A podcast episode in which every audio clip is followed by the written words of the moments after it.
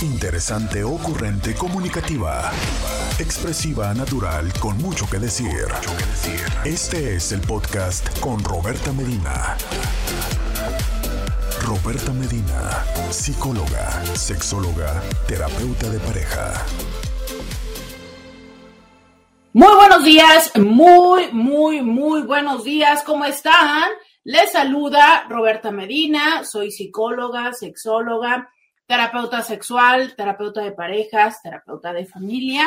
De lunes a viernes, la INTI, con la que platicas temas de la vida, del amor, del sexo y de lo que sucede a tu alrededor.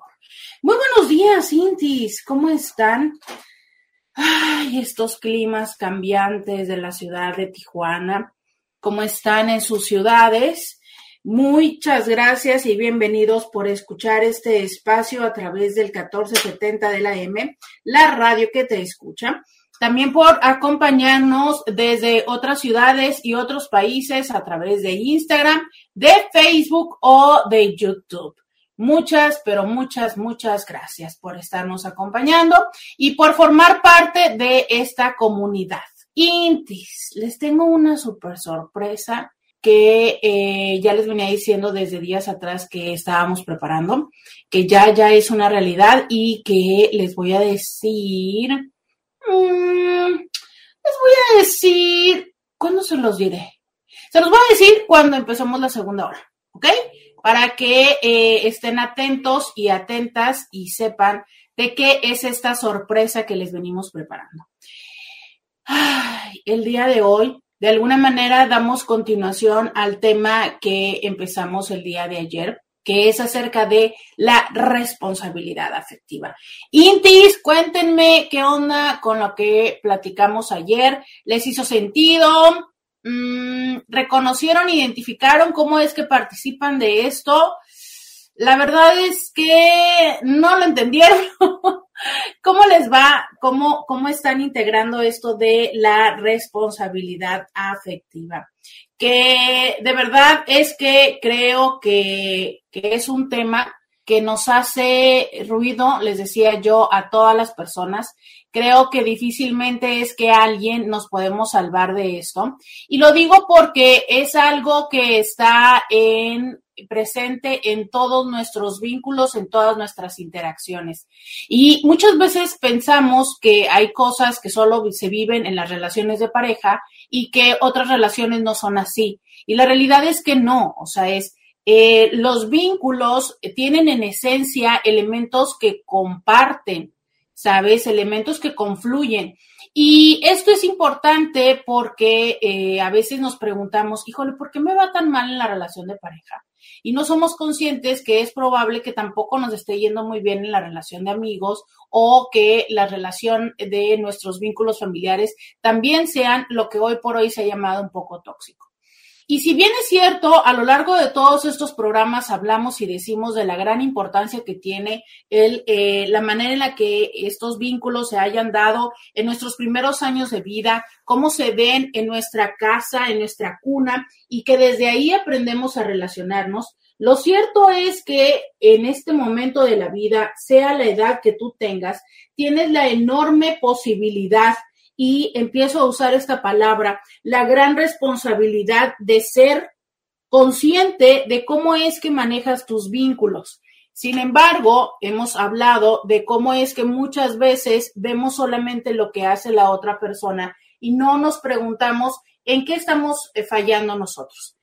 Y no solamente es un fallo, eh, ¿cómo decirlo? No, muchas de las veces las cosas que hacemos ni siquiera es eh, desde un lugar consciente, o sea, eh, quiero resaltar esto, ¿sabes? Creo que la mayoría de las personas cuando dañamos a alguien más, no lo estamos haciendo desde una forma consciente.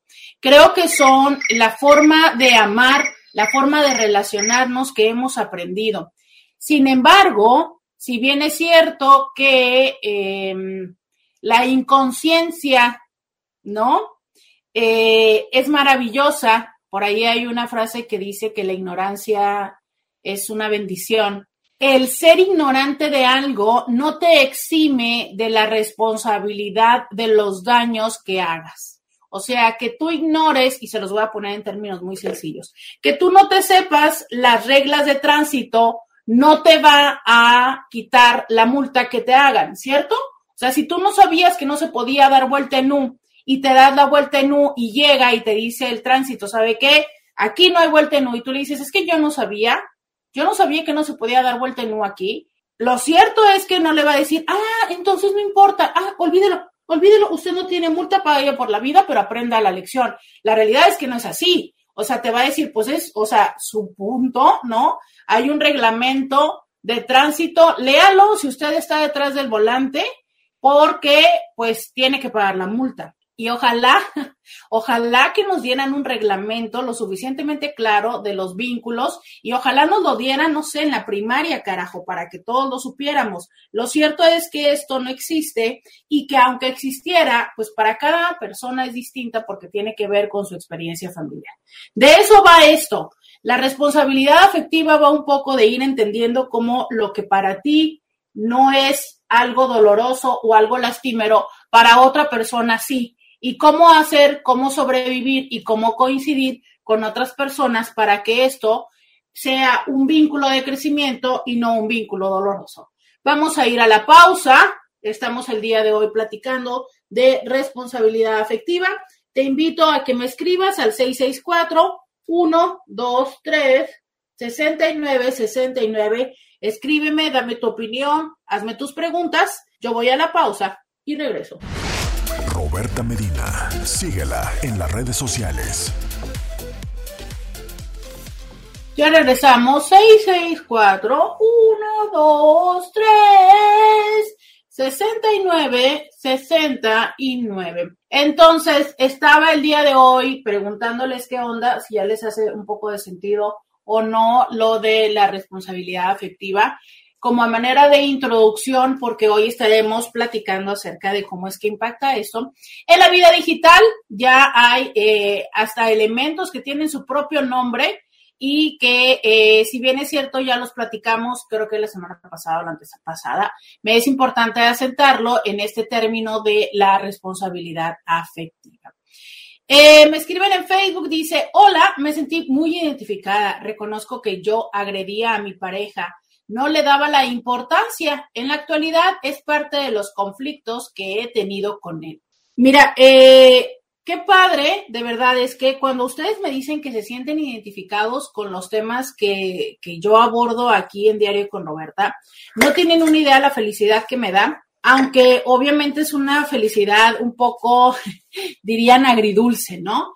Eh, lamento en algunos de los temas que algunas personas los estén viviendo porque sé que pueden llegar a ser temas pues dolorosos, molestos, que incluso pueden llegar a debilitar o acabar una relación. Y esa es la parte un poco agria. Pero la parte dulce tiene que ver con el empezar a darnos cuenta de qué son las cosas que hacemos. Creo que un reto es cuando los seres humanos no logramos todavía entender, comprender qué es lo que hacemos y desde ese lugar no podemos o no tenemos las herramientas para saber qué es lo que podemos cambiar.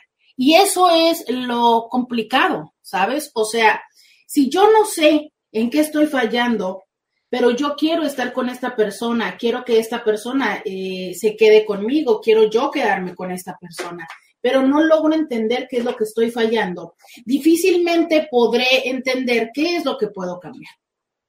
Y aunque a veces pareciera ocioso, tantos nombres, tantos términos, o sea, como, como ¿para qué tanto, no? Creo que tiene que ver con una capacidad de irle em, clasificando, definiendo las formas y estrategias de comportamiento que tenemos y así hacer como una, podríamos decir, una conciencia común. O sea, es eh, un entendimiento común de cómo mejorar y de cómo hacer relaciones más sanas. Eh, ¿Qué es la responsabilidad afectiva para quienes no estuvieron en nuestro programa del día de ayer? La responsabilidad afectiva es ir comprendiendo, entender que cada uno de nuestros actos tendrán consecuencias y por actos no solamente es lo que decimos, lo que hacemos, sino toda nuestra interacción con las otras personas. O sea, esto también incluye las maneras en las que a veces podemos hacer caras, gestos, aplicar vistos, ¿sabes? O sea, no nada más es, eh, creo que las personas estamos muy enfocadas en el pensar en lo que le hago, como si le pegara, como si eh, le pusiera el pie, ¿no? Y no somos conscientes de cómo palabras, pero sobre todo omisiones, son dolorosas. Y de esto va la responsabilidad afectiva. Las omisiones, darnos cuenta y aceptarlas como parte de la agresión que hacemos hacia otras relaciones, hacia otros vínculos. O sea, como cuando aplicamos el ghosting, que es el hecho de simplemente desaparecer, de ya no te respondo tus mensajes, estoy de alguna manera generando una sensación tanto de incertidumbre, tanto de cuestionamiento en ti, eh, todo lo que te estoy generando. Yo les voy a hacer una pregunta fácil y sencilla. Manito arriba, manita abajo. Quiero escuchar mi WhatsApp y denles más, déjenles, pongo el volumen, quiero escucharlo, bueno, más bien tendría que cargarlo, sí, aquí está. Quiero manita arriba y manita abajo. En el momento de tu vida que te sucedió, o si no te ha sucedido, si te sucediera, ¿tú preferirías que cuando alguien decidiera ya no estar contigo, si alguien te deja, la pregunta es, ¿prefieres que te digan por qué te dejan o que la persona corte la relación sin decirte nada. Manita arriba si quiero que me digan, manita abajo si no quiero que me digan. Y lo voy a decir, ¿por qué no? O sea, puedo entender que hay personas que digan, a mí la verdad me importa un bledo, si él ya no quiere estar conmigo, que se vaya y no me importa ni saber por qué. Es absolutamente aceptable, ¿sabes? Absolutamente aceptable. Y definitivamente es que hay personas que así lo piensan, puesto que si no, el ghosting no, no existiría. Pero hay personas que preferimos saber por qué, ¿no? O sea, independientemente, yo creo que no, no necesariamente es un cuestionamiento sobre, em, sobre el vínculo. O sea, no sería un cuestionamiento de quédate conmigo, no sería un no te vayas, es un ¿por qué me dejas? Y en el ¿por qué me dejas? Independientemente de si te vas o no te vas, yo sé en qué, eh, cómo, ¿En qué me equivoqué? Bueno, vale, es que esto es tan sencillo como recordemos los exámenes de la primaria, ¿no? O sea, seamos honestos en este sentido que es un ejemplo estúpido. En la primaria te ponían palomita y tachita, aunque es muy chistoso porque ahora estoy siguiendo una chava de Corea y dice que en Corea es al revés, pero bueno. Pero eh, al menos los mexicanos nos ponían palomita cuando algo estaba bien y tachita cuando algo estaba bien. Y ya, ¿no? Te decían, tienes ocho, tienes cinco, tienes seis. Bueno, pero yo creo que habría personas que decían, bueno, tengo seis o tengo ocho y hasta ahí, ahí muere, no, me da igual por qué. Y había otras personas que queríamos saber por qué. O sea, a ver, si no es la respuesta C, ¿cuál es la respuesta correcta? ¿Por qué? Porque este examen parcial, después va a venir el examen semestral y yo quiero saber qué diablos tengo que contestar en el examen semestral, ¿no? Entonces yo necesito que me digan, y sí o no nos daban la clave o la maestra revisaba el examen con nosotros y decía, pregunta número, ¿quién quiere leer la pregunta una? Ya maestra, esto que no sé qué, ¿sabes? ¿Quién se sabe la respuesta? Ya maestra, ¿no? Y de alguna manera ese era tu proceso que ahora de adultos le llamamos feedback de saber en qué la había regado, porque eso es lo que te daba la oportunidad de reconocer que era lo que había que hacer mejor para el siguiente examen. ¿Todos recuerdan esto? ¿Todas y todos recuerdan esto? Mándenme alguna calcomanía o algo así de decirme, ustedes eran de las que les gustaba que les dijeran en qué se habían equivocado, o les valió un cacahuate total, ya habían sacado 10 o ya habían sacado 8 o 6 y ya no les importaba el resto. Se los pongo en este ejemplo, que yo sé que a lo mejor ni se acordaban de estas nimiedades, pero es que así aprendimos, Intis, así aprendimos. Aprendimos en el proceso de evaluación. La evaluación ha estado presente en nosotros desde el principio de nuestra vida. Y quizá no, no nos acordamos de qué tipo de evaluación hicieron nuestros tíos cuando fueron y nos conocieron, ¿no? De, ay, está bonita o no está bonita. No, probablemente no. Pero ese tipo de evaluación donde eh, nos fueron diciendo, no, mira, está mal, a la próxima hazlo así, es lo que nos fue dando la capacidad de comprender de qué va la vida, cómo va la vida.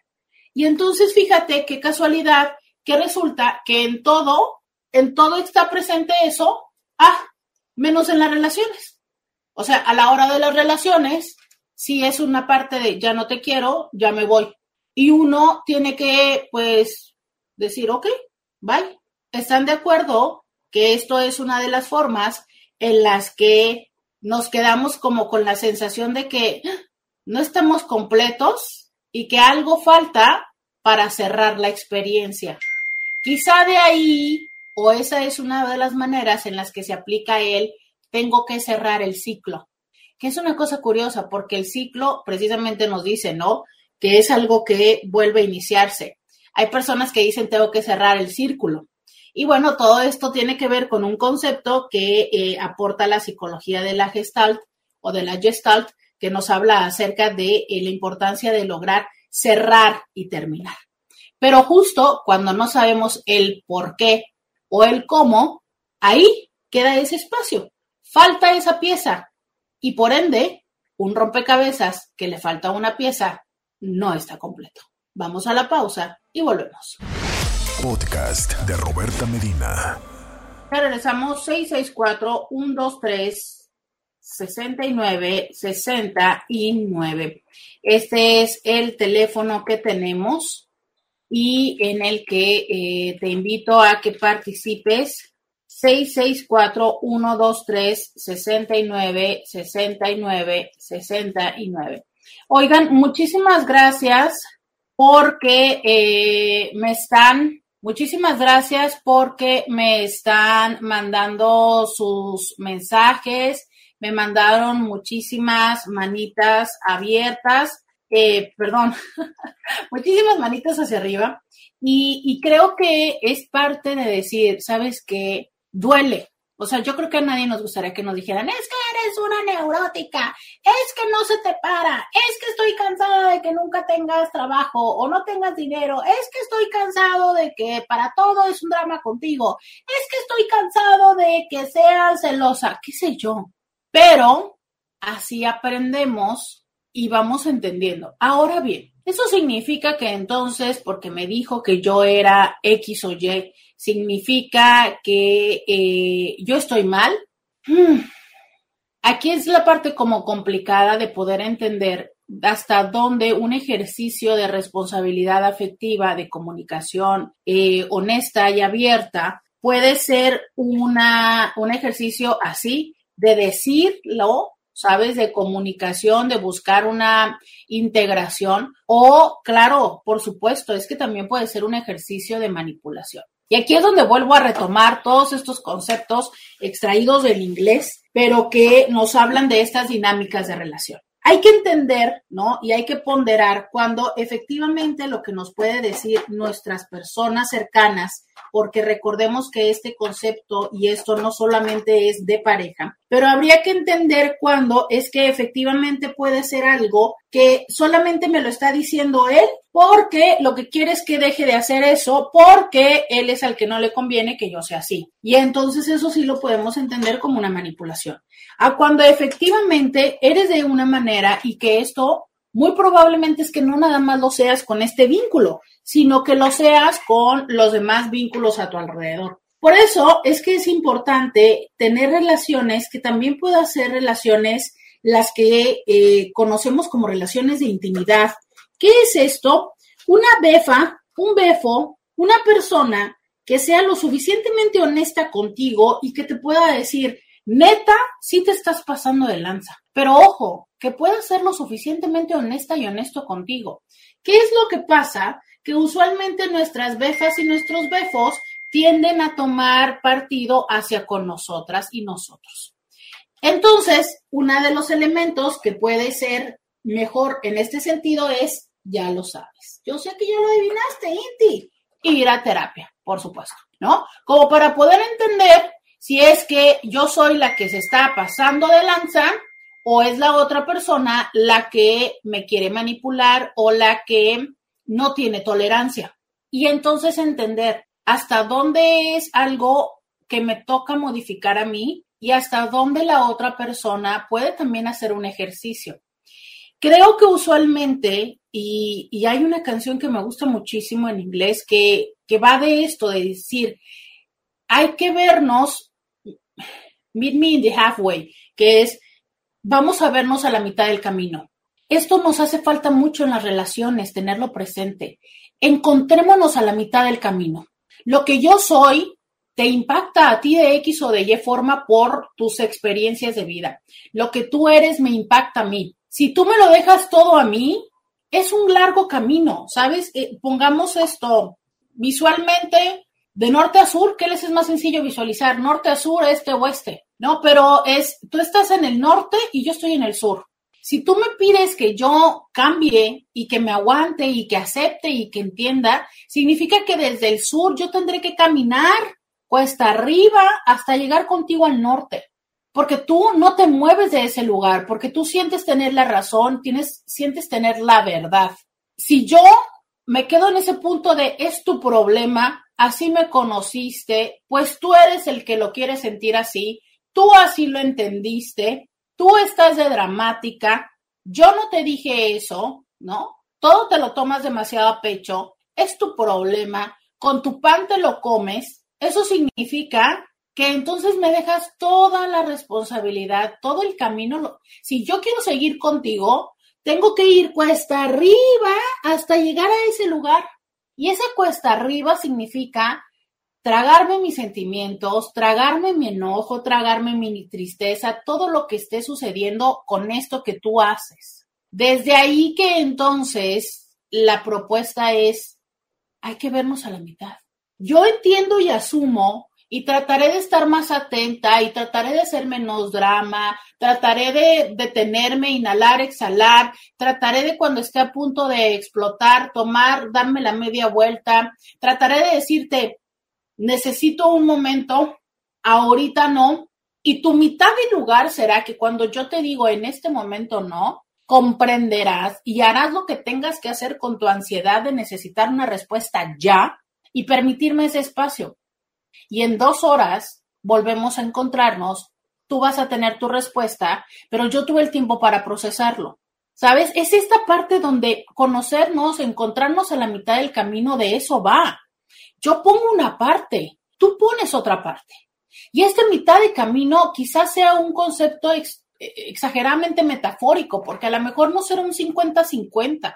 Habrá momentos en los que será un 60-40, habrá momentos incluso en los que pueda ser un 70-30, pero después habrá otro momento en el que sea 30-70. Y eso es una relación de pareja equilibrada, es esta danza ¿sabes? Donde a lo mejor en algún momento nos, nos descansamos sobre mí, pero en los siguientes instantes descansaremos sobre ti. Pero estamos juntos, ¿sabes? No nos caemos en esta situación. Y es que si nos caemos, nos levantamos. Pero ¿qué va de esta parte donde nos caemos? Yo me levanto y me voy. O volteo y me río de ti. Y no una risa donde nos estemos divirtiendo y entonces podamos decir, no manches, ¿no? O sea, se nos fueron las cabras. No, o sea, una, una parte donde decir, por tu culpa nos caímos, yo ya no sigo bailando, yo me voy. ¿Sabes? Es esa parte, o sea, es, debemos dejar de pensar que somos individuos, ¿sabes? Es una cosa muy interesante. Los últimos años de los seres humanos, y, te digo los últimos años de los seres humanos, no te estoy hablando de los últimos dos o tres, carajo, yo quisiera decir, ni siquiera sé cuántos años, porque desconozco muchas otras ciencias, pero pareciera que cada vez nos volvemos más individualistas, nos volvemos más, justo esto que les digo, especialistas. Y miren, yo se los he dicho mucho. Si tienes un problema del corazón, ve con un cardíaco, con un cardíaco. Oila, oila, ay, hijita, tómele más café, mi vida. Vaya con un cardiólogo, ¿no? Ok. Sin embargo, siempre es importante, como seres humanos, tener estabilidad de como meternos en un microscopio y ver las cosas así chiquititititas, ¿no? Lo más a profundidad que se pueda. Y también salirnos y verlas lo más grande que se pueda. O sea, hay que entender el contexto desde estos dos espacios para poder ver. Pero ¿qué nos sucede? Que muchas veces nos volvemos expertos o nos quedamos en uno de los dos lugares. Solamente en ver lo mío, solo lo mío, solo lo mío, o solamente ver lo de los demás y nunca veo lo mío. Y de nueva cuenta, probablemente tuve una experiencia donde el ser muy, entre comillas, egoísta fue la razón y entonces ahora me la vivo cuidando y atendiendo a los demás. Claro, y en este extremo, ¿quién me cuida a mí? Pero quizá en otro momento me volví y yo atendía a todas las personas, pero nunca me atendía a mí. Y entonces me dejé vulnerable, me hice dependiente y ahí estuvo la razón. Y entonces dices tú, pues nada, que alguien me explique, ojalá, mi amor, ojalá existiera el momento en el que pudiéramos pesar los sentimientos, literal, oiga, le está haciendo falta 6 gramos de empatía, le sobran 12 gramos, ¿no? O sea, ¿te imaginas qué padre sería eso? Padrísimo, ¿no? Lo cierto es que no, no pasa. Que por cierto hay un programa, un reality que hicieron que se llama Insiders en España y les hicieron creer a las personas que sí, que efectivamente había un algoritmo que les medía todos estos elementos y que los convertía en los participantes perfectos. Sí hay, sí hay test, no voy a negar esto, ¿no? O sea, eh, una rama, por así decirlo, o una corriente de la psicología, sí se ha enfocado en hacer mediciones, o sea, sí hay test que te pueden decir cuáles son los elementos de tu personalidad, claro que los sí los hay. ¿No? Y hay personas, volvemos a lo mismo, hay psicólogos que están más enfocados a esta área y te hacen test y evaluaciones que te pueden dar una cierta em, idea, ¿no? Claro, sí lo hay, pues, o sea, no específico y no hay una medición ni, ni, algo que tú te puedas estar monitoreando, pero bueno, vale, sí hay una manera en la que podemos irnos identificando qué ingredientes nos hacen falta como personas y eso es lo que hacemos en la terapia. La parte donde yo te decía que no lo hay es en función de la relación como tal, donde sea, no, no o sea, tú no te vas a conectar a tu smartphone en la noche y te va a decir, el día de hoy careciste de empatía cuando él te dijo tal cosa. O sea, ojalá llegue un momento en el que la inteligencia artificial nos ayude a regularnos de tal forma. Hoy por hoy no está. Y entonces, ¿qué nos queda? Comunicarnos. ¿Qué nos queda? Observar. Pero ¿qué crees? ¿Cómo diablos vamos a observar a nuestra pareja, vamos a observarnos a nosotros si en la mayoría del tiempo tenemos los ojos posados en el teléfono. ¿Cómo vas a observar si esto que sucedió a tu pareja, no, le hizo lo que yo le llamo bufar? Yo no sé por qué le digo bufar, será por la bufadora, pero ya sabes cuando la persona está enfadada y que hace así como, ¿cómo vas a darte cuenta si tu pareja sonrió si no lo volteas a ver? Entonces, esto nos hace falta, Intis, vernos. Y no solamente vernos con los ojos, vernos con los oídos, vernos con el corazón. Pero bueno, ahí anda uno viendo las eh, cosas que suben las otras personas editadas, ¿verdad? Pero bueno, vamos a la pausa y volvemos. Roberta Medina, síguela en las redes sociales. Ya regresamos 664-123-69-69. Intis, escríbanme, díganme si están escuchando, si ya se durmieron. Eh, aunque sería un poco difícil que me digan que ya se durmieron, ¿verdad? Pero bueno, ustedes, yo confío en mis Intis y sé que todo es posible. Entonces estábamos con esta parte, ¿no? De, del cómo tenemos que darnos cuenta de que lo que nosotros hacemos o dejamos de hacer tiene un impacto hacia con la otra persona. Y que si bien es cierto, les decía yo, ¿no? O sea, este movimiento que hoy por hoy somos tan individualistas y que justo pues tuvo un momento y una razón de ser el hecho de no hacernos, a ver, fíjense, hoy estaba reflexionando con esta parte de eh, la palabra responsabilidad afectiva que entiendo que viene desde el decirte, tú no te debes hacer responsable por lo que sientan los demás. Sí, es cierto. No se trata de que te hagas responsable de lo que sientan los demás, sino de lo que tú haces sentir a los demás. ¿Vemos cuál es la diferencia? O sea, sí es cierto esto que dicen, es que yo no puedo, o sea, es la otra la otra persona lo puede tomar como quiera, o es que yo no puedo esto que te dice, no, nadie te puede hacer enojar a menos de que tú se lo permitas. O nadie te puede hacer sentir poca cosa a menos que tú se lo permitas. Sí, es cierto, pero entonces de lo que tenemos que hacernos responsables y de lo que va esto es de ser conscientes que cuando dices esto o aquello y la otra persona sabes que le que siente mal, que le lastima, que le molesta y tú lo sigues haciendo. Esa es la parte de la responsabilidad. ¿sabes? O sea, de lo que provocas, que sí hay una parte que provocas, ¿no?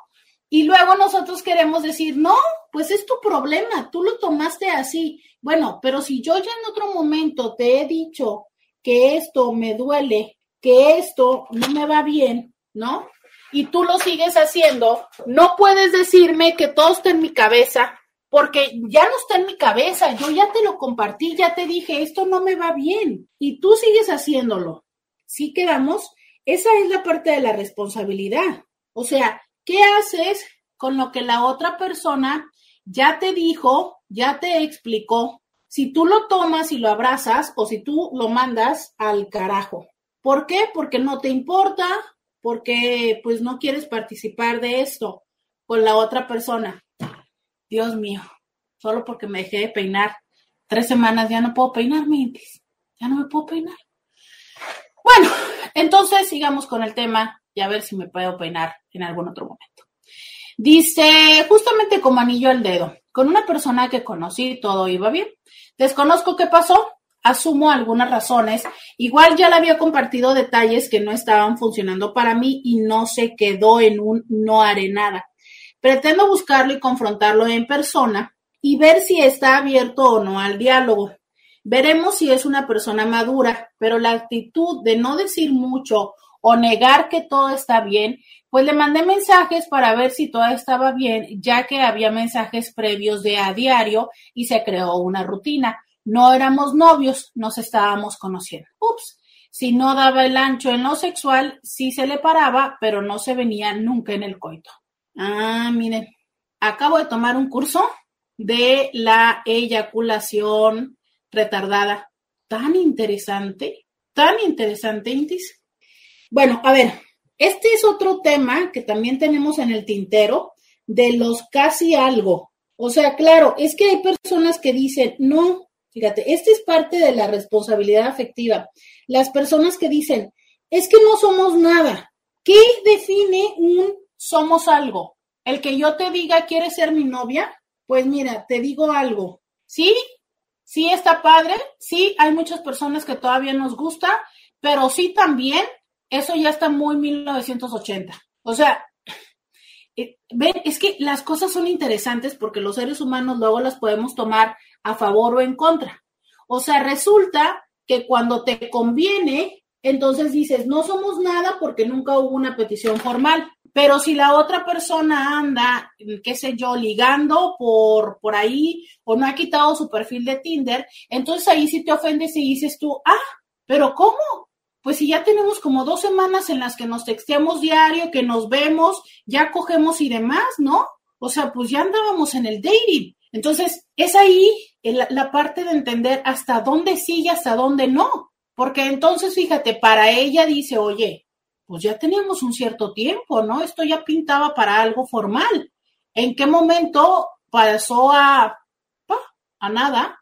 Y para la otra persona, seguro está en su lugar de, ah, pues como yo nunca le dije que anduviéramos, como yo no, este, qué sé yo, no se lo dije, no la llevé a la casa, X o Y, cada quien tiene una serie de parámetros que se dice a sí mismo que es lo que formaliza la relación pues entonces para él eres suficiente con dejar de responder. De eso va. O sea, es para mí es suficiente dejar de responder. ¿Qué será suficiente para la otra persona? Y entiendo que habrá quien me diga, no, pues sí, pero si no es mi novia, pues yo qué, ¿no? O sea, de verdad me tengo que poner a pensar qué es lo que necesita la otra persona. Sí, sí, pero no nada más es en eso. Miren, eh, en estos momentos estamos en la época donde ya todo mundo empezamos a pedir eh, cotizaciones y cosas por internet porque pues estamos consumiendo los productos en línea. Y hablemos de todas estas personas, ¿no? Que hacen emprendimientos y que venden las cosas en línea. Por eso estamos hablando de este tema de responsabilidad afectiva digital. Y entonces vamos y les decimos, ¿cuánto cuesta? Eh, ¿Entregas o no entregas? ¿Me das? La, la, la. Y al final ni siquiera le dices, ¿sabes qué? Gracias, no. Estaba buscando un pastel más barato. Eh, encontré otra opción. Al final no, cualquier cosa, carajo. Ah, no. Simplemente cuando decidimos que no le vamos a comprar el pastel a la persona, pues X, ¿no? Dejamos y decimos, va, lo lógico es que si no se lo compré, o si no le pedí, o si no le hice el depósito, ya no se va a dar. Por una parte te digo, es cierto, pero por otra parte, ¿qué hay de confirmar, de ser recíproco a los 20 minutos, a la media hora que la otra persona te dio? De verdad, Intis, ¿qué te quita decir gracias? Necesito uno más chico, necesito uno más grande, eh, se sale de mi presupuesto, ya lo compré, ya no lo necesito, ya no se me antoja. ¿Qué te quita decir eso?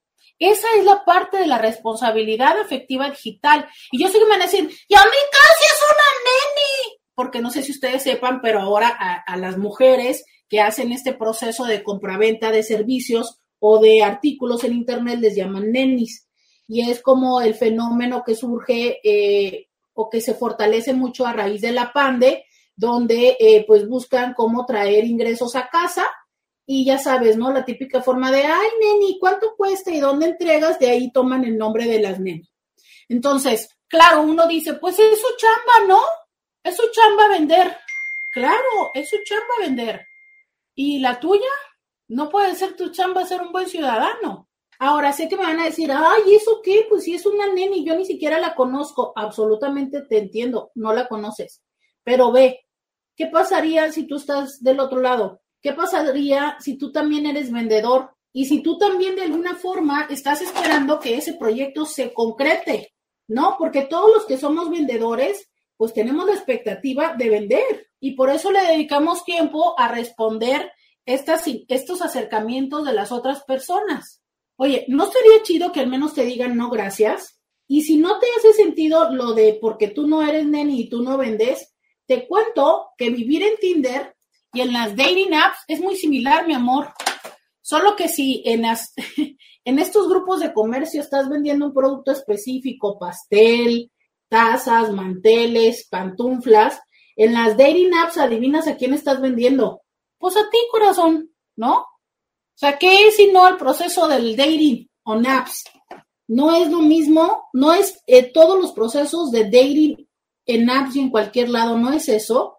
No es un eh, mira, mira el paquetote que soy, ¿qué onda? ¿Pagas el precio que tengo? Entonces, yo, yo sí creo esta parte de ser conscientes de lo que propiciamos en la otra persona. ¿Sabes? Esa es la responsabilidad afectiva. Pero entonces cuando lo podemos eh, o cuando nos excusamos en el, pues es su problema, ay, qué flojera. Bueno, pero a ver, es más, yo les voy a decir, ¿cuántas veces no preguntamos, ni siquiera vamos a comprar el mueble que está ahí vendiéndonos en Facebook Market, pero ya se te dio curiosidad y quieres saber el precio. Bueno, pues dile tal cual, no, gracias, nada más quieres saber el precio. Ahora, entiendo que habrá personas que digan, es que yo no les digo eso porque contestan muy gacho, claro, no los justifico, pero también entiendo que pues llega un momento en el que es muy perezoso, ¿sabes? Y es que los seres humanos, bueno, ahí ya voy a meterme en otro tema, pero luego somos bien flojos. ¿Qué nos cuesta carajo leer? Ya te pusieron el precio, ya te pusieron dónde entregan, ya te pusieron las medidas, ya te pusieron los colores, y ahí va uno. Pero no tienes en rojo, güey, no, te dijeron que nada más había azul y amarillo. Si le pusieron solo hay azul y amarillo, es que no tienen rojo. Pero lo mismo hacemos en el dating. O sea, la persona que toma el tiempo para hacer su perfil dice, busco tal y tal, no busco a costones. Ah, tú quieres una costón y ahí vas a insistirle. Te está diciendo, no salgo con casados. O bien, no quiero nada formal. Y tú dices, claro, después de un rato lo voy a enamorar. O sea, ah, pero es que a veces somos necios. Y esa es la otra parte. Si alguien ya nos ha dicho, la responsabilidad es prima hermana del respeto. Toma lo que te han dicho y no intentes cambiar lo que las otras personas quieren. Vamos a la pausa y volvamos. Podcast de Roberta Medina. Ya regresamos 664 123 69 69. Oigan, bienvenidos a la segunda hora de Diario con Roberta.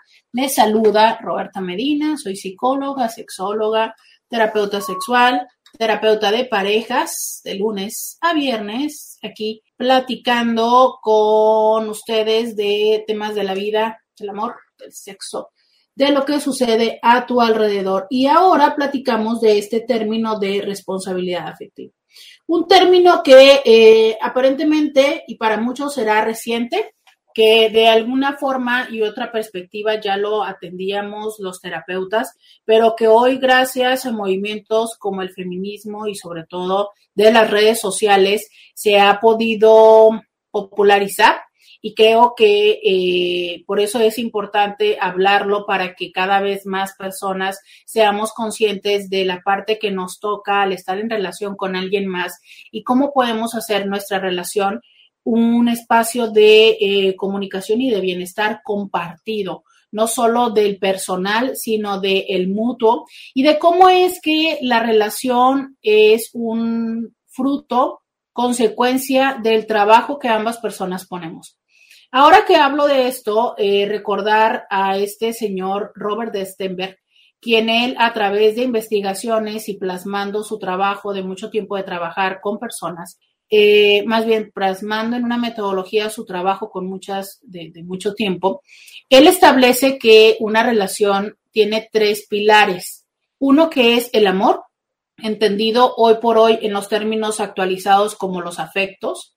Otro que es la pasión, entendido hoy por hoy, eh, obvio, esto tiene ya algunas décadas, ¿no? Entonces, bueno, habría que contextualizar y un poco actualizar, pero entendido hoy por hoy como el componente del erotismo y el compromiso, que bueno, ese no, no hay ninguna actualización, quizá la mayor actualización es que ya no está de moda, ¿no? Y entonces él dice, bueno, en la función o en la manera en la que haya más o menos de estos tres elementos, son las diferentes formas de amor. Él le llamaba las formas de amor, hoy les podemos llamar diferentes vínculos, diferentes formas de relacionarnos, en fin. Y entonces él dice, miren, por ejemplo, y él plantea eh, un cierto número de posibilidades, que es la interacción entre estos, y por, por denominar o por mencionar algunos, les diré, por ejemplo, que él dice, ¿no? En términos actualizados, que una relación donde eh, hay pasión, y hay, eh, yo ahora le pondría pasión y compromiso, pero no amor, podría ser eh, un amor de nalguita, donde hay compromiso y hay amor, pero no hay pasión, es un amor, es que le pone ciertos números, ciertos nombres específicos, a ver, es más, San Google nos va a ayudar, ¿no? Amores, tipos de amores Stenberg, tipos de amores Stenberg. Em, incluso hay un, gráfico que nos explica fácilmente esto, ¿no? Entonces, por ejemplo, si hay atracción y hay compromiso, le llama amor fatuo, que es esto que pasará, trascenderá, ¿no? Que no es algo que esté sólido. Si hay eh, intimidad y hay compromiso, es un amor sociable, que esto sería como de los befos o las befas, sabes que sabemos que vas a confiar y contar con para todo conmigo y yo contigo, pero realmente pues no buscamos ni nos queremos coger. Hay, eh, si hay intimidad y hay pasión, pero no hay compromiso, es este amor romántico que muy frecuentemente es el amor que se da al principio de la relación de pareja, donde todavía no firmamos en muchos sentidos el hecho de me quedaré contigo y estaré contigo, ¿no? Y ese amor romántico es justo el amor que hoy por hoy se está cuestionando. Voy a dejar este concepto de lado y ahora regreso a él. Y eh, para él, el amor consumado, que es el que tiene todos los elementos, pasión, intimidad y compromiso. Bueno, este amor romántico, que es este amor que nos han enseñado en las películas y en todos estos lugares donde tú eres mío, yo soy tuyo, ¿sabes? Y, y es, es un amor donde tú vas a, tú eres el que me haces feliz, cuando tú no estás me haces infeliz y demás. Ese es un amor tanto egoísta como irresponsable en el hecho de, como si yo fuera un paquete, ¿no? Literal, un paquete de, y como en paquetería, en el momento en el que tú decides estar conmigo, me hago entrega de este paquete y me pongo en tus manos. Órale, tú eres responsable de mí tú me vas a hacer feliz y tú me vas a satisfacer mis necesidades y tú me vas a escuchar y tú me vas a consolar y tú me vas a emocionar y tú me vas a, tú vas a ser el responsable de mis lágrimas y tú me vas a acoger y tú vas a ser el motivo de mi vida para que yo me despierte todos los días y tú, óigame, ¿de verdad? Y, y, yo te lo dije en este momento como parte del proceso del amor romántico, pero tengamos claro que muy frecuentemente hacemos esto con otras personas. O sea, ¿cuántas veces no lo hacemos con alguno de nuestros hijos? Sobre todo después de un divorcio, sobre todo si nos quedamos como madres solteras. O sea, entonces todo está y cuando dicen, es que él es mi todo. Yo lo veo en Facebook y en Internet y casi, casi le quiero decir, por favor, ven a consulta. O sea, un hijo entiendo que te dé una motivación de vida, entiendo que vale carajo, no te vayas a tirar a la depresión en el colchón porque tienes que levantarte para darle a alguien a comer, pero cuando entonces esperas, ¿no? Que tu hijo sea el motivo de alegría, que tu hijo sea lo que te dé todo esto, caray, es como decir, porque claro que tu hijo o tu hija lo va a hacer, ¿no? Porque desde el amor ah, lo hará y esto luego se llama que no les hablé en la parte de las familias narcisistas, me faltó ese tema, y hablarles del chivo expiatorio, cómo hay alguien que siempre se sacrifica en el sistema. Pero la parte es, ah, no.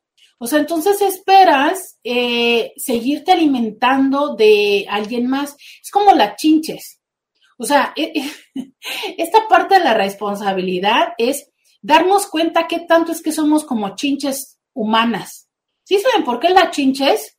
Bueno, yo lo muy poco que sé de las chinches, porque no las he visto, es que son como animalitos pequeños que se agarran a los perritos o a los humanos y empiezan a chuparle la sangre y entonces van creciendo y se van haciendo gorditas, gorditas, gorditas, gorditas, gorditas, ¿no? Porque así se alimentan. Bueno, a veces hay personas que son chinches humanas emocionales y entonces van buscando a ver a quién se le trepan y de quién se alimentan. Y eso podrían llamarlo vampiros energéticos, codependencia, tóxicos o lo que quieran. El punto es, en términos del día de hoy, no somos responsables de nuestro bienestar emocional.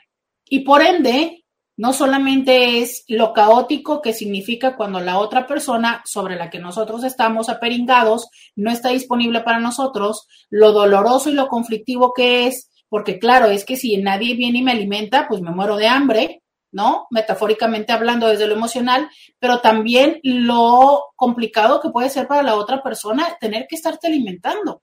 Y entonces de esto va, ¿sabes? O sea, es ni tanto que queme al santo, ni tanto que no la alumbre, ni convertirnos en chinches emocionales, ni aceptar que otros sean chinches emocionales de nosotros, sino ser conscientes de que parte de todas mis necesidades las tengo que nutrir y cómo me tengo que cuidar yo ¿Y qué otra parte les voy a co-construir con la otra persona?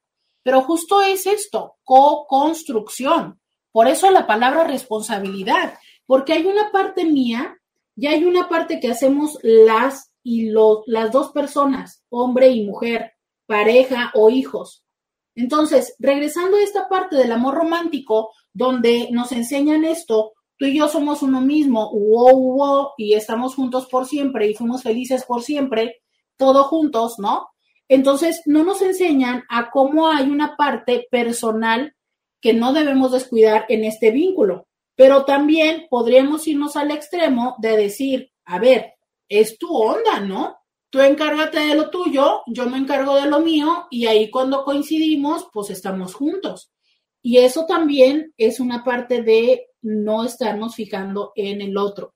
A ver, yo quiero que me digan hasta ahorita cómo vamos, porque lo que quiero es que esto nos quede como lo más claro y quisiera evitar confusiones. ¿Por qué? Porque entiendo que en esta parte es, ¿y cómo latino? O sea, ¿cómo latino si ya me pasé de estar ahí? ¿O cómo latino si ya me fui mucho? ¿No? Porque creo que este es el reto, o sea, es en este proceso de cómo aprendimos las situaciones, las relaciones. Si yo aprendí en casa de estar todos juntos, y siempre estar juntos, o si yo tengo este miedo de que me abandonen, entonces yo no puedo entender la fluctuación en espacio físico y emocional del otro. Y entonces lo vivo con mucha ansiedad y le pido más y más y más y más y más y más y más. ¿Por qué? Porque no soy responsable de yo resolver mi propia ansiedad y quiero que el otro me la resuelva. Y entonces si yo soy celosa o celoso, quiero que el otro haga por resolverme mis celos, ¿no? Entonces, mándame fotografías, préndeme la ubicación. Y todavía no le decimos así, si ya sabes cómo soy, ya sabes que necesito que hagas esto. Y ahí está la otra persona en su mejor intención de hacer algo por nosotros y por la relación, prendiéndonos la ubicación, mandándonos las fotografías. Pero ¿qué hago yo con mi ansiedad? ¿Sí soy clara con esto? O sea, sí, a ver, hay una parte de la otra persona que colabora conmigo haciendo este tipo de cosas, pero ¿qué hago yo? O sea, me voy haciendo responsable ¿Voy necesitando y buscando cada vez menos estos estímulos o todo lo contrario? Estoy esperando que todo el tiempo y en todo momento él se haga, él o ella, se haga responsable de mi necesidad y yo no crezco. Son cosas que muchas de las veces ni siquiera nacieron en la relación, que nosotros ya traíamos, pero que sí se ponen presentes en la relación. Recordemos finalmente que nosotros elegimos a quien nos complementa en función de lo que conocemos y como conocemos el amor. Entonces, la persona que nosotros elegimos como pareja es la persona que perfectamente enciende estas áreas de carencia y estas áreas de, o sea, lo que reconocemos, ¿sabes? Por eso les elegimos. Y entonces, ¿qué pasa enfocando ahora esto en los términos digitales? Hoy por hoy vivimos mucho la relación desde lo digital. No importa si vivimos juntos, si vivimos en la misma ciudad, esto no es exclusivo de relaciones de larga distancia, es de relaciones en la misma ciudad. Elementos como te tengo o no te tengo en el perfil, ¿no? Ayer me decía alguien, es que ella ya me etiquetó y yo lo compartí. Y eso significa ya estamos comprometidos. O sea, ya oficialmente somos pareja. Esto es parte de ello. ¿Qué significa para ti que yo te tenga en el perfil? ¿Qué significa para mí tenerte? ¿Qué significa poner está en una relación con? ¿Cómo, cómo lidiamos con esta parte de lo que significa para ti y de lo que significa para mí? ¿Cómo puedo ayudar a que esto no sea un tema de inseguridad? ¿Sabes? ¿Cómo lidiamos con te aplicó el visto o no? Yo quiero preguntarles a ustedes, ¿para ustedes es importante que la otra persona tenga presencia tuya en su red social? Me voy a la pausa y quiero manita arriba o manita abajo. Yo necesito ya sea estar en la foto de perfil o que diga que tiene una relación conmigo, manita arriba si sí, manita abajo si no. Vamos a la pausa y volvemos. Roberta Medina, síguela en las redes sociales. Ya regresamos 664-123-69. 69. Fíjense la diversidad de opiniones que tenemos. Y ojo, ¿eh? Los intis, todo, todas y todas las intis, son personas que tienen interés en su desarrollo personal. Entonces, desde ahí ya podemos hablar que son personas que tienen un nivel de conciencia más, ay, es que no quiero decir elevado, pero más despierto, más abierto, más, más activo, ¿ok? Fíjense. Alguien dice, creo que solo para personas inseguras uno realmente sabe si la pareja es fiel o no, si es formal o no, o si desean estar con uno o con una. Fíjate, ella dice, palabras claves, que tiene que ver con inseguridad, que tiene que ver con fidelidad y con formalidad. ¿Ok? Ella dice que no. Alguien más eh, nos lo responde acá en Instagram.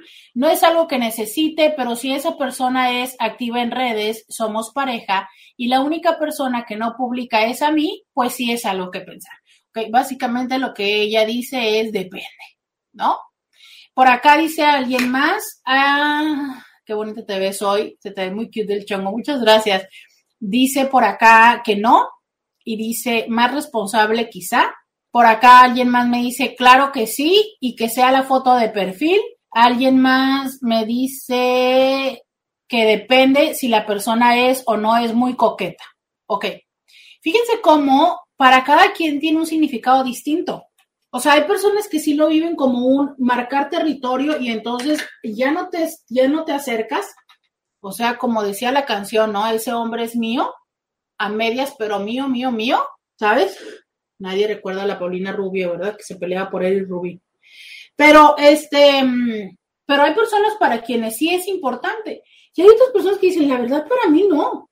Y entonces, ¿cómo coincidimos con quien necesita eso y quien no? ¿Cómo coincidimos con la parte de, es que yo, ¿no? Publiqué tal cosa y no le has puesto me gusta. O sea, es no atiendes lo que yo necesito, no me estás dando importancia.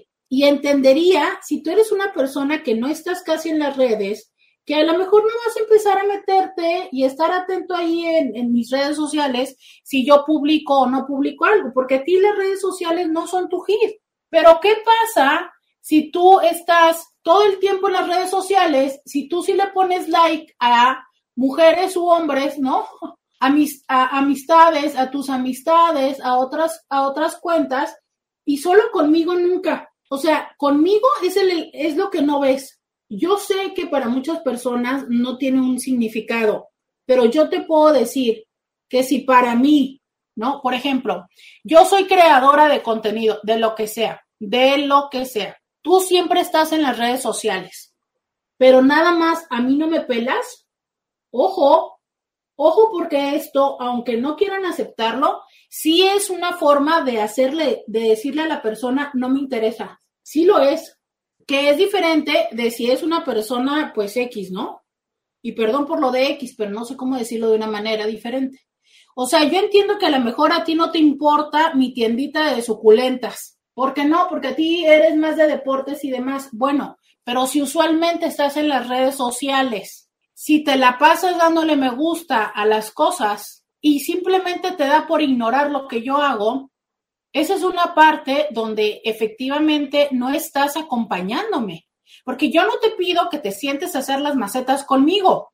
No, no te estoy pidiendo que abras cuentas de redes sociales y que te pongas a darle me gusta. No te estoy pidiendo que te pongas a compartir los productos en el marketplace. Es si te la pasas en las redes sociales, ¿Qué más da si cuando te pasa la fotografía de frente le pones un me gusta? Si soy clara con lo que les estoy diciendo. O sea, esto es una vez más estos retos del depende.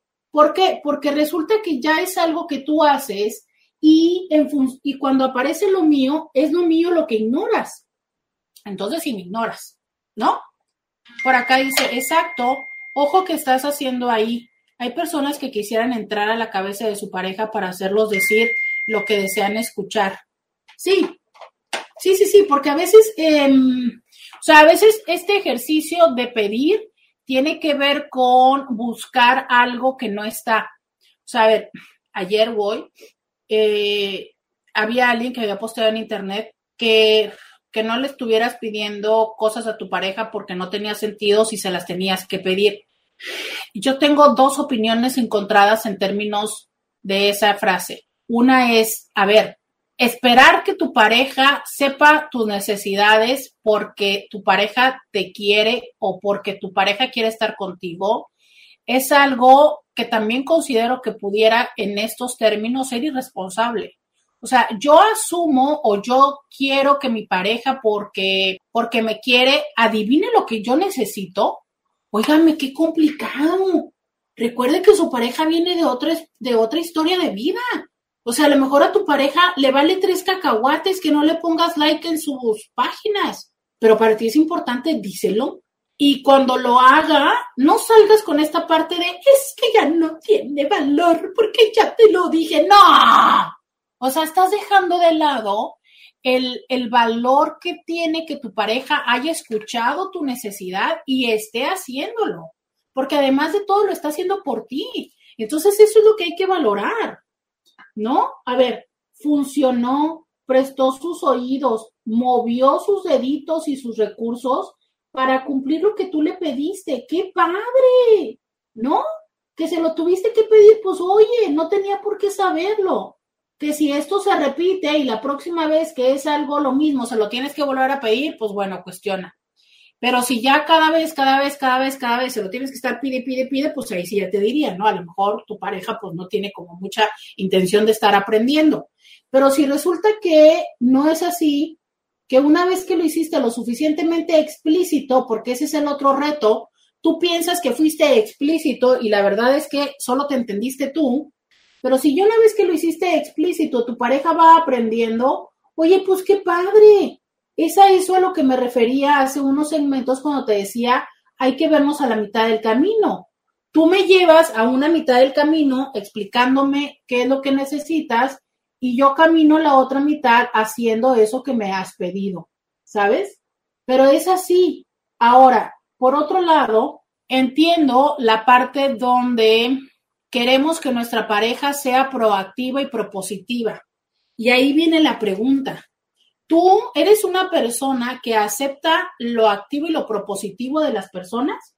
O sea, en tu trabajo, en tus relaciones personales, si las personas deciden, eh, te voy a hacer un date y te voy a llevar a tal restaurante y a tal cosa y tal, ¿no? O me pediste el proyecto y el reporte y te lo hago de esta manera. ¿Eres de las personas que acepta esas formas? ¿O usualmente respondes quejándote y proponiéndole tus formas. Porque si tú respondes proponiendo e imponiendo tus formas, entonces por consecuencia tu pareja dejará de hacer las cosas, dejará de ser propositivo, dejará de ser propositiva y entonces esperará que tú digas lo que quieres. Y entonces la responsabilidad afectiva surge en después no quejarte no decirle que es un flojo o una floja, no reclamarle que no tiene interés en sorprenderte. ¿Por qué? Porque la pérdida de ese interés y de esa habilidad tiene que ver con tu forma de responder y de hacer. Esa es la responsabilidad. O sea, yo soy consciente de que a mí me gustan las cosas como yo quiero, por ende, dejo de esperar que las otras personas las hagan y me sorprendan sí vamos llevando, sí vamos entendiendo esta parte de la responsabilidad. O sea, la responsabilidad no solamente es en lo que le pase a los otros como el otro, sino a lo que nos pasa a nosotros con lo que el otro hace por lo que nosotros hemos hecho. Ajá, sonó como un rompecabezas de palabras, pero no lo es. O sea, yo empecé por rechazar, por criticar, por minimizar lo que mi pareja hacía. Por consecuencia, mi pareja lo dejó de hacer. Y ahora que yo me siento mal, triste, vacía porque mi pareja no lo hace, me toca hacerme responsable de esa tristeza o de ese vacío y no írselo a embarrar a mi pareja, porque quien lo propició fui yo. ¿Ya queda más claro? Parece menos bucle de palabras. Así va. Eso también es parte de la responsabilidad. y entonces, si tu pareja, ¿no? Hace tal o cual práctica en línea en las redes sociales, pregúntate cómo respondías tú antes de ello. ¿Cómo hiciste para que tu pareja dejara de hacer? Porque a veces nuestra pareja sí participaba en nuestras redes sociales, pero nosotros empezamos a decirle, no hagas esto, no hagas aquí, no hagas acá, y tu pareja simplemente dijo, adiós, bye. Es más fácil, te borro. Y después lloramos porque ya nos borró. Vamos a la pausa y volvemos podcast de Roberta Medina. Hola Roberta, ¿cómo estás? Buenos días.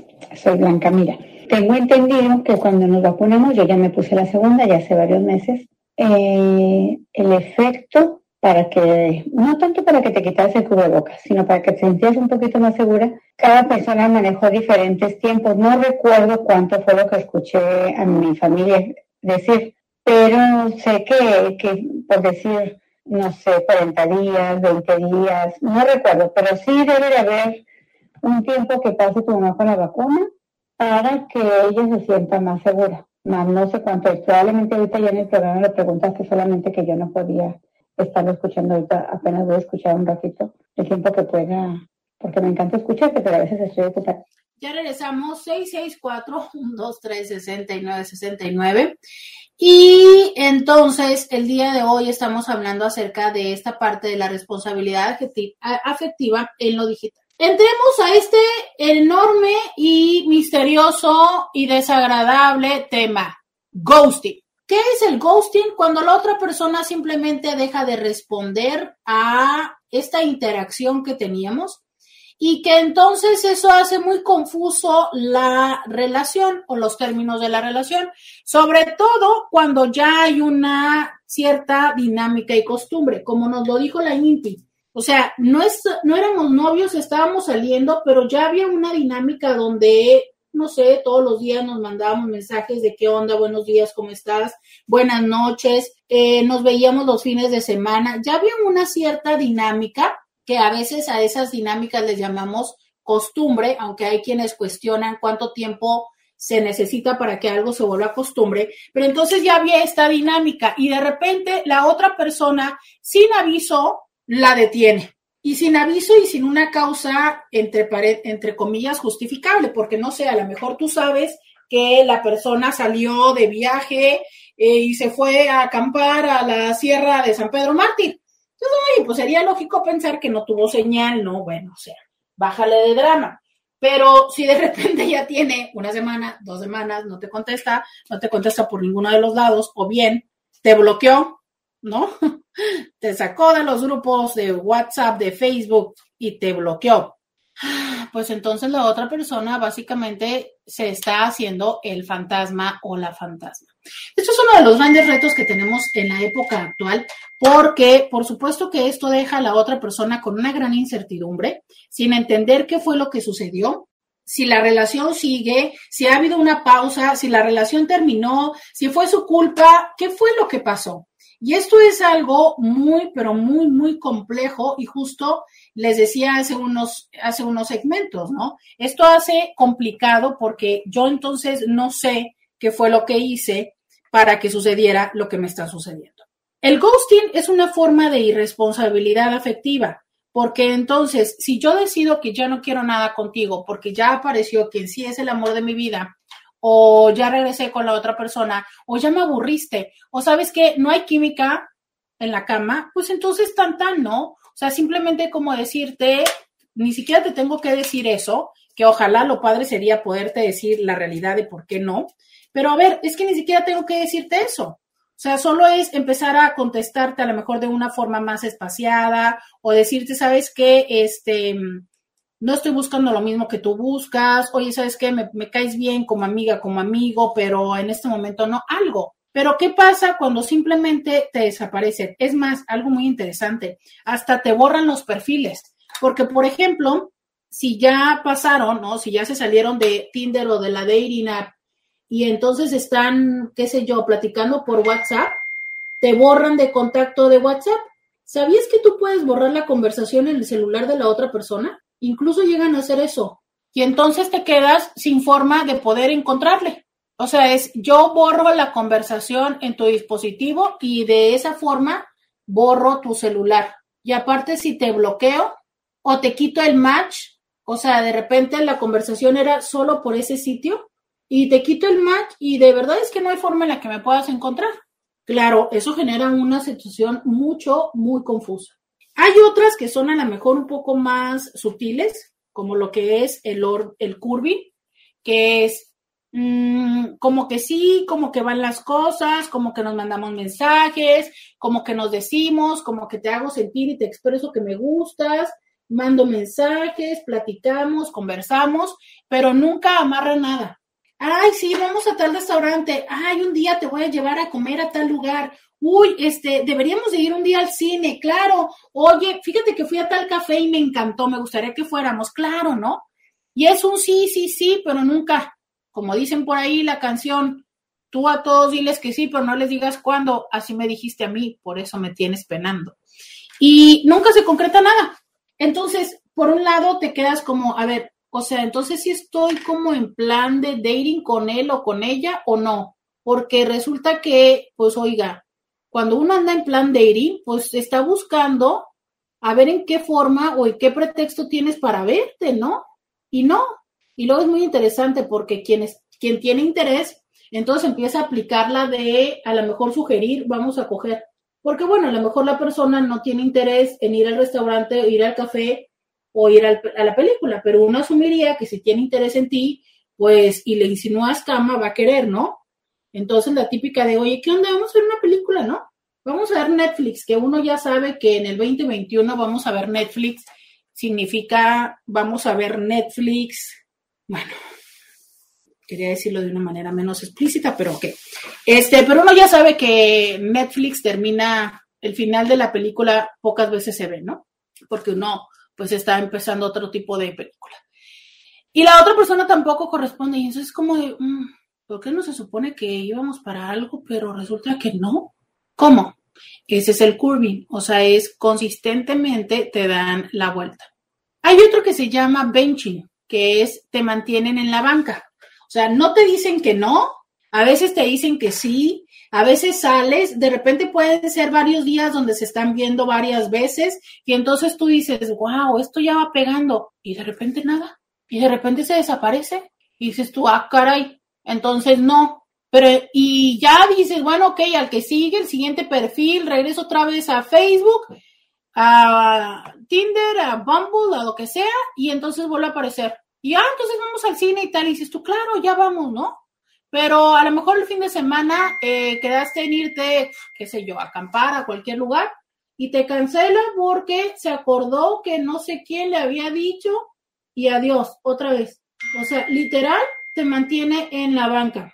No te pasa a titular, pero tampoco te deja que te vayas. Te tiene ahí a la expectativa. Puede ser. O sea, básicamente, corazón, eres el plan B. ¿Eres el plan B? Dependiendo lo que hay, eres el plan B. Y entonces, como hay una cierta dinámica y tú crees y tienes el interés en la persona, pues le das cierta prioridad, ¿no? Oye, ¿qué vamos a hacer el fin de semana? Y es la persona que te dice, ay, pues no sé, ahí vemos, ¿no? Ah, pues sí, nos hablamos. Y cuando eh, no tiene otro plan, sí viene contigo. Pero si tiene otro plan, no viene contigo. O sea, el benching mucho tiene que ver como con un interés personal. Incluso son personas que pueden buscarte solo cuando necesitan algo. ¿Se acuerdan que ya he platicado yo de esto? Entonces, solo cuando necesitan algo, te buscan. Y eso te hace sentir así, ¿no? De claro, tiene una mejor opción. Eh, entiendo que, ah, y está el orbiting, que es cuando están de lejos, te dan like, pueden participar en algunas de tus publicaciones, pero eh, si tú buscas hacer una interacción por inbox, por WhatsApp, por algún otro lado, mm, mm, no da a más, porque la persona nada más es como si de lejos, así como si fuera un satélite tuyo, quisiera hacerte sentir que está ahí, pero no le interesa nada más. Entonces no va a corresponder a ninguna interacción más personal, porque su intención es solo de lejos decirte, hey, acá sigo, pero tampoco empezar a interactuar contigo. Estas son dinámicas que podemos encontrar en personas narcisistas, pero no solo en ellas, sino también mucho en las personas que no quieren tomar la responsabilidad o que son evasivos emocionalmente, que no quieren ser responsables emocionalmente y decirte, ¿sabes qué? En este momento no. ¿Por qué? porque quiero tener la varita prendida. Porque si no me funciona con esta o con aquel, pues entonces quiero regresar contigo. Porque ya no sabemos, a veces lo justificamos con que no tenemos ya 20 años, a veces lo justificamos con que, pues si no estoy, si estoy soltero o soltera, pues es el momento de divertirme, pero porque ya es muy frecuente que cuando estamos solteros no estemos saliendo solo con una persona sino que estemos saliendo con varias personas. Y está bien, es parte de la dinámica muy actual, ¿no? Es como, pues mientras no termine de, mientras no formalice con una, pues ahí le sigo con, con las que se pueda, con una persona o con hombre o mujer, ¿no? Bueno, pero ¿qué pasa si la otra persona sí lo va sintiendo formal? ¿Qué pasa si yo sí se lo voy haciendo sentir a la otra persona? Tú puedes no quererlo formal, y tienes 100% derecho de esto. Pero entonces la responsabilidad afectiva deriva en no le hagas sentir a la otra persona que es algo formal, porque entonces resulta que todos los días le hablas, todos los días quieres verle. Eh, si de repente sale, le haces todo un drama, te comportas como celoso, como celosa, em, haces planes en todo momento, le dices, le prometes, pero en cuanto te sale otra opción, te vas. ¿Qué siente la otra persona? ¿Qué pasa con eh, la historia que le creaste? Esta es parte de la responsabilidad. Ahora, hay personas que se escudan y dicen, pues es que todavía ni la conozco. Es cierto, pero la responsabilidad afectiva va más allá de si yo conocí o no la persona. ¿Qué pasa si he hecho esta dinámica de todos los días, buenos días, buenas noches, de todos los días hablar una o dos horas y después de la nada me desaparezco, te contesto cuando quiera, ¿no? Ahora, entiendo que personas que me estarán escuchando estarán diciendo, ay, qué pereza tenerle que estar diciendo a todas las personas que ya no quiero estar con ellos o con ellas. Lo acepto. Pero entonces, evítalo. O sea, evita llevar la interacción con las personas al nivel donde crees expectativas. Porque lo decía ayer, no se trata de ser responsable de las expectativas de la otra persona, pero sí de las que tú generas en esta otra persona. O sea, la responsabilidad es justo estas consecuencias que vienen de los actos que tú haces y que se toca y que tienes que asumir, ¿sabes? Porque la responsabilidad es sobre las emociones y los sentimientos que surgen en una relación de cualquier naturaleza desde tus acciones y tus omisiones. Entonces, si lo que la otra persona está sintiendo es por consecuencia de lo que tú hiciste y si lo hiciste conscientemente, ahí es donde va la parte de serse responsable. Por acá dice, yo así tengo una amiga exactamente, pero yo hago y continúo con mi vida sin dar explicaciones. En pocas palabras la dejo hacer. Eh, manda mensaje de alguien más y dice, ay, no puede ser, fue tu cumpleaños y no te felicité, perdóname. Miren, eh, yo creo que ah, todas estas cosas, qué bueno que me lo dices y me das la oportunidad de decir, a ver, hay cosas que podemos hacer porque lo desconocemos y hay cosas que hacemos intencionalmente. Los cumpleaños puede ser que se nos olviden, de verdad, porque no sabemos cuál pueda estar siendo la situación de la vida de la otra persona. Aunque yo te lo dije el lunes, mi cumpleaños fue el miércoles y hoy viernes me dices que no te acuerdas. Lo que yo te voy a decir es, se le olvidó tu cumpleaños, se le olvidó que tal día dijiste que ibas a tener una junta importante, una presentación. Se le olvidó que le contaste que estabas enfermo o enferma y nunca, nunca te volvió a preguntar cómo estabas. Eh, le dijiste que ibas a hacerte unos exámenes de sangre, nunca te preguntó cómo estabas. Le dijiste que te asaltaron, nunca te... Ah, entonces sí dirías tú, a ver, carajo, pero regresa y te dice, oye, vamos al cine. Ah, llévame acá. Eh, ahí ese es el benching. ¿No? Es como, a ver, o sea, cuando tú quieres sacar de mí, sí te acuerdas de mí, pero cuando toca que me des atención, cuidado, simplemente atención, ahí sí ya ni te acuerdas, ¿no? Sea mi cumpleaños, sea una situación importante, no te acuerdas. Es justo decir, a ver, no por una es que ya la persona sea así, pero si ya son varias, uff, ya hay que considerarle, ¿no? Vamos a la pausa y volvemos. Roberta Medina. Síguela en las redes sociales. Ya regresamos 664-123-6969. Me dicen, oye Roberta, ¿realmente será la historia que le hiciste creer o la historia que a veces creemos o nos conviene creer? Justo esta es la parte importante, es hasta dónde yo, literal, es que soy responsable de lo que tú te inventas, de las historias que tú te cuentas, o hasta dónde yo estoy alimentando esas historias. Ejemplo, eh, la persona empieza, por ejemplo, en esta cosa del dating, ¿no? Empieza a decirte, no, es que mira, yo quiero una relación formal, a mí me gustaría eh, casarme, tener hijos o algo así. Tú, ah, sí, no, yo también. Sí, yo también estoy viendo esto y quiero formal y tal, ¿no? Claro, es que lo estás diciendo porque la persona como te, te ha dicho esto, tú le sigues el rollo para mantener el interés de la persona. Ahí tú estás sembrando, o a lo mejor le estás echando agüita a la que ya estaba, pero estás participando. De eso va, ¿sabes? O sea, es qué tanto es que tú estás aportando a las historias, las fantasías, los miedos, las carencias de la persona. Esa es la diferencia. A ver, es que yo no puedo decir que entonces eh, yo me voy a hacer responsable de que cuando te conocí ya querías tener hijos y yo quería algo menos formal. No, claro que no tú querías algo, tú querías algo casual y ella quería algo formal. Ah, claro. ¿Por qué? Pues por el momento de vida de cada uno de los dos. Sí, claro, eso está súper chido.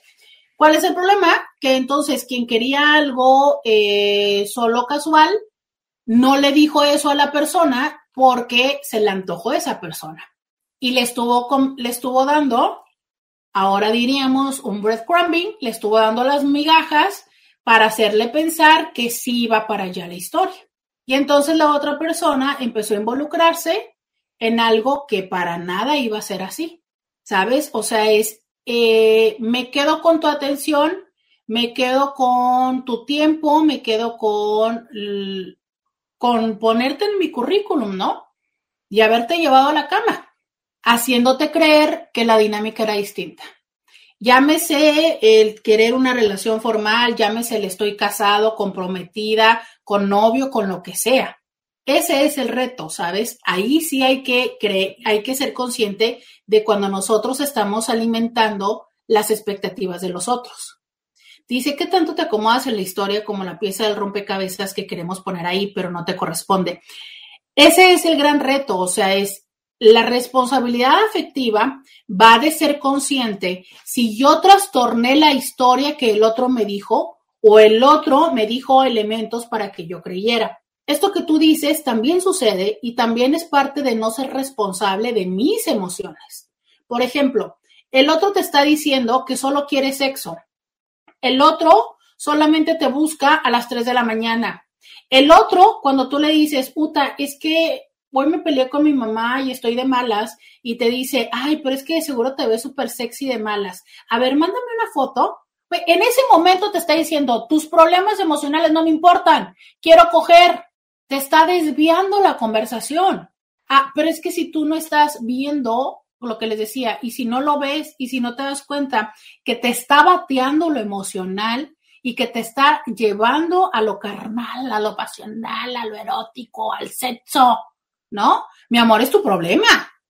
Ahí es donde aplica la de amiga, date cuenta, porque no te estás dando cuenta. Y esto es en términos hombres y mujeres, ¿eh? También las mujeres los aplicamos. Entonces es, no sé, esta típica situación de, ay, yo quiero platicar y es que mi mujer me trata muy mal y las otras están así como, bueno, o sea, para dramas tienes a tu esposa, ¿no? Aquí vamos a coger o, o en general, ¿sabes? No, yo quiero y quiero pasármela bien y tú quieres contarme de por qué y de tus negocios. Ay, a mí no me importa eso, o sea. Entonces, esa parte es cierto. Muchas veces nos acomodamos la historia del otro y decimos, claro, es que el otro me busca. A ver, ¿te busca o te contesta? Porque no es lo mismo. No es lo mismo si tú le escribes el mensaje y la otra persona te contesta, así la otra persona también algunas veces te busca. Porque ese es el interés. El que te conteste tus mensajes se llama educación, que no es lo mismo. Entonces, esta parte de la responsabilidad va en hacerme responsable de mi propia situación. A ver, es que a lo mejor yo también digo, va, ya sé que él o ella no quiere nada formal, pero quiero darme la oportunidad, quiero, quiero ver si puedo con una relación así. Dale. Pero cuando esté sucediéndote que te estés involucrando, no hagas responsable a la otra persona de tu dolor emocional. Asúmelo como propio. Entonces la responsabilidad no va solamente en las cosas del otro, sino en la mía, ¿sabes? Entonces, eh, tenemos que ser conscientes en esta parte de cómo es que podemos hacer este coqueteo, este prender velitas con las otras personas desde lo digital y pensar que esto es inocuo, que esto no causa daño, porque mientras yo no le invite a conocernos o mientras no hay un contacto físico, no pasa nada. ¿Sabes? O sea, es, sí pasa. Como también pasa si le aplicas el visto a la persona y sigues estando en línea y le contestas a otras personas. Como también pasa si le bloqueas. ¿Sabes? Es em, como también pasa si entonces tomas la parte ventajosa de quitar las dos palomitas azules en el WhatsApp o en todas las plataformas ya te dan la oportunidad de quitar el que se vea el visto para entonces tú tomar el tiempo que tú quieras para responderle a la otra persona y en función de eso jugar con sus emociones, ¿sabes? Y entonces no le respondes a una persona si van a tener un compromiso o no, porque tú quieres esperar hasta el último momento a ver si te llega una mejor opción. Y con esto estás evitando que la otra persona tome su momento y su oportunidad. es cierto, tú puedes esperar tener una mejor opción, claro. Pero ¿por qué no decirle, te confirmo tal día a tal hora? ¿Sabes qué? Creo que no, haz tu plan y si no, coincidimos súper bien. Pero a veces queremos solamente tomar lo de nosotros, solo tomarlo hacia nosotros, ¿sabes? Em, de verdad, Intis, seamos conscientes en aprender a leer en la interacción. Es, em, a veces la persona hace esta práctica que ya yo le pondría más bien como prima o más bien violencia, pero bueno, te, desbloquea para decirte y rayarte y decirte y culparte y preguntarte y demás, y luego te bloquea. Entonces te bloquea y te desbloquea. Y es como, a ver, claro, esa es una práctica de poder a más no poder. o sea, es yo uso, abro el puente de comunicación a mi conveniencia. Y cuando ya no me conviene, bye. Uh, eso no es responsabilidad afectiva. Porque ¿qué pasa con lo que tú quieres decir? Te desbloquean y te avientan y te vomitan y te vuelven a bloquear para que ya no les puedas decir nada. Esta parte es ok, vamos a bloquearnos, vamos a bloquearnos. Pero esto donde entonces tú me dices, pero yo no te puedo decir. No, ¿y qué decir de las frases, los memes y los estados?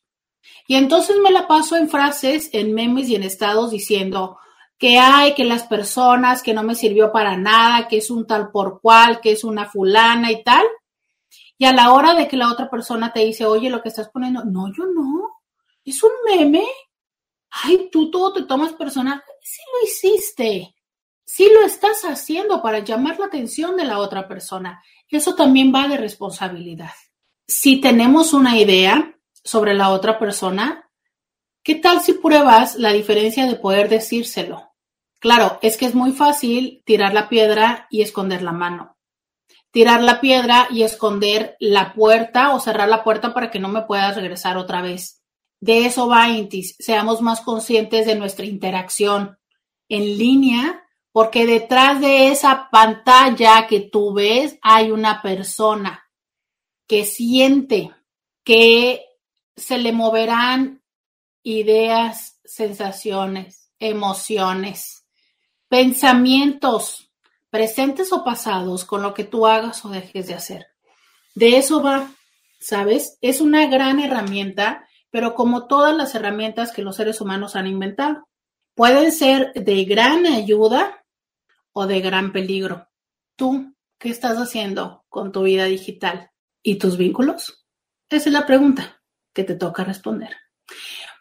Muchas gracias a todas y todos que me acompañaron a través del 1470 de la M. Muchísimas gracias al señor Scooby. Yo me despido por el día de hoy. Mañana regreso con más aquí a diario con Roberta. Hasta mañana. Roberta Medina. Escúchala en vivo de lunes a viernes a las 11 de la mañana por RCN 1470 AM.